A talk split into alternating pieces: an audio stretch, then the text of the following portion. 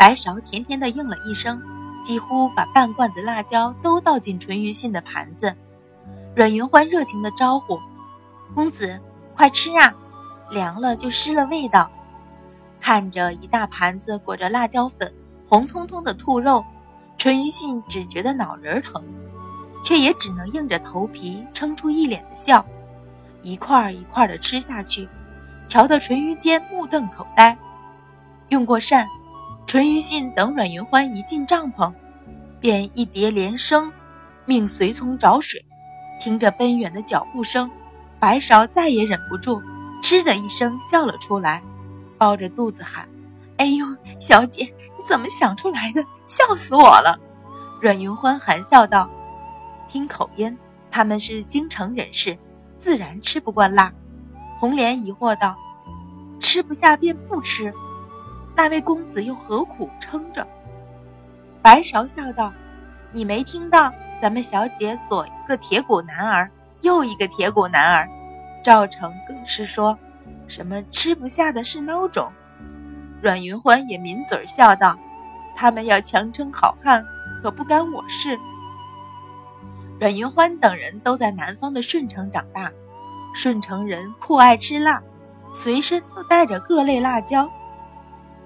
而京城在北方，淳于信等人不惯吃辣，只是他受了阮云焕的激将法，不肯在一个小姑娘面前认输，只能吃了这哑巴亏。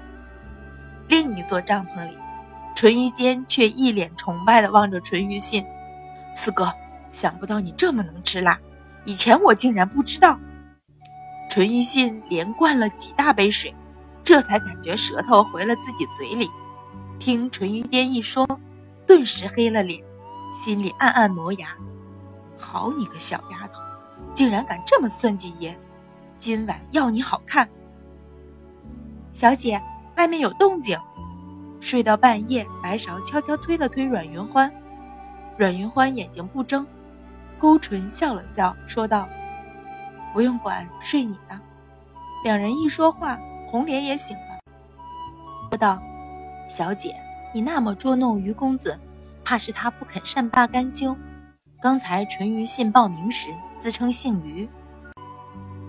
云欢道：“随他去。”白芍笑道：“他们在道上挖那么多坑害我们，小姐这样做已经算手下留情了。”红莲想到阮云欢平时的手段，不禁缩了缩脖子。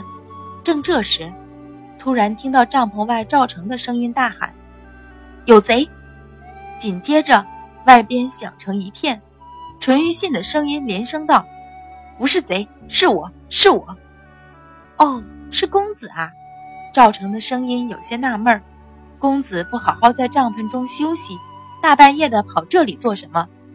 淳于信苦笑：“我不过是起夜，睡迷了，走差了道。”阮云欢躺着不动，扬声问道：“赵成，何事？”赵成大声道：“小姐是于公子起夜，却跑到何妈妈帐篷里去了。”阮云欢闷笑出声，说道：“天黑容易迷路，你送于公子回去。”赵成答应一声，说道：“于公子，请吧。”脚步声向远处去了。白芍忍笑道：“小姐，我们不出去瞧热闹吗？”